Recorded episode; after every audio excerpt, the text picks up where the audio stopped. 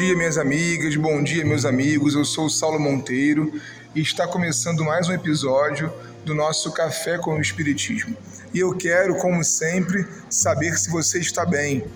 Desejar que, se não estiver tudo bem, você fique calmo ou calma, porque nem sempre é possível estar bem.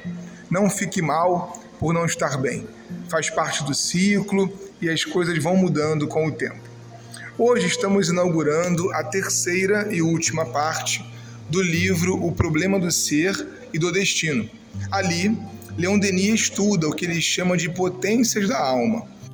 É um assunto muito recorrente nas rodas de conversa espírita, mas aqui entre nós, um tanto mal compreendido pela complexidade, imagino eu, pela complexidade que é a alma humana.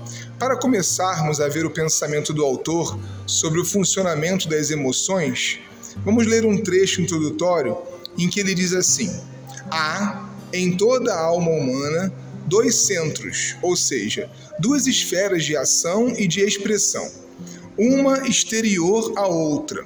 Manifesta a personalidade, o eu, com suas paixões, suas fraquezas, sua mutabilidade, sua insuficiência. Enquanto ela regula nossa conduta, é a vida inferior, pontilhada de provas e males. A outra, interior, profunda, imutável, é ao mesmo tempo a sede da consciência, a fonte da vida espiritual e o templo de Deus em nós. Apenas quando este centro de ação domina o primeiro, quando suas impulsões nos dirigem, é que se revelam nossas potências ocultas e o espírito se afirma em seu fulgor e sua beleza. É através dele que nos pomos em comunhão com o Pai que mora em nós, segundo a palavra do Cristo. O Pai que é a fonte de todo o amor, o princípio de todas as grandes ações. Nós vemos então que a visão espírita de Leon Denis apresenta um duplo funcionamento do ser. Na periferia do nosso sentimento está então a gerência dos sentidos físicos. Está ali o mundo objetivo, sobre o qual agimos sem parar. Mas quando mergulhamos em nós mesmos, achamos ali algo mais íntimo.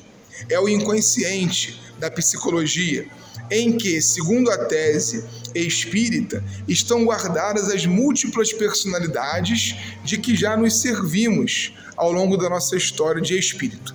É possível, por certos exercícios que veremos, chegar a essa intimidade, encontrando-nos verdadeiramente e encontrando o Criador ou Criadora, conforme o texto nos mostra. Mas, pergunta Leon Denis, por que meio movimentaremos essas potências interiores e como orientá-las para um elevado ideal? Pela vontade, responde ele. A utilização persistente, tenaz desta faculdade mestra nos permitirá modificar nossa natureza, vencer todos os obstáculos. A vontade, continua ele, é o maior de todos os poderes. Em sua ação, ela é comparável a um imã a vontade de viver, de desenvolver em si a vida, atrai para nós novos recursos vitais. Aí reside o segredo da evolução. A vontade pode agir com intensidade sobre o corpo fluídico, ativar suas vibrações e, assim, apropriá-lo a um gênero cada vez mais elevado de sensações, prepará-lo para um degrau mais alto da existência. Eu quero lembrar, fazendo aqui um rápido parênteses, que o Espiritismo está nos mostrando que, tão objetiva quanto a realidade material do corpo, é também a alma humana. A alma humana que somos cada um de nós, você e eu. Portanto, quando Denis fala do uso da vontade para a vitória dos obstáculos, ele está dizendo de um ponto de vista espiritual, em que, pela força do pensamento, podemos atuar em nós e nos arredores do espírito. Não achemos com isso que exista uma mística pela qual vamos evitar as adversidades do mundo para nós ou ficarmos imunes às dores da vida. Não é essa positividade tóxica que ensina a doutrina dos espíritos.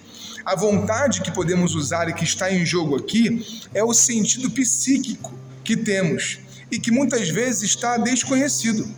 As belas obras, a genialidade, tudo começa no campo do pensamento, no uso do querer. Aplicar isso à vida desde já pode, aí sim, fazer uma grande diferença íntima. Aliás, é até consolador e belo poder dizer a si mesmo: sou uma inteligência e uma vontade livres. Me constituí a mim mesmo inconscientemente através dos tempos. Edifiquei lentamente minha individualidade e minha liberdade. E agora conheço a grandeza e a força que estão em mim.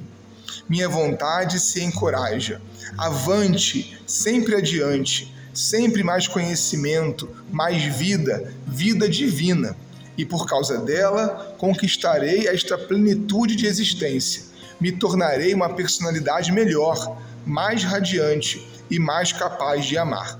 Na próxima semana, começaremos a ver os exercícios práticos possíveis para a descoberta desse sentido psíquico, desse mergulho íntimo. Um forte abraço e até o próximo Café com o Espiritismo.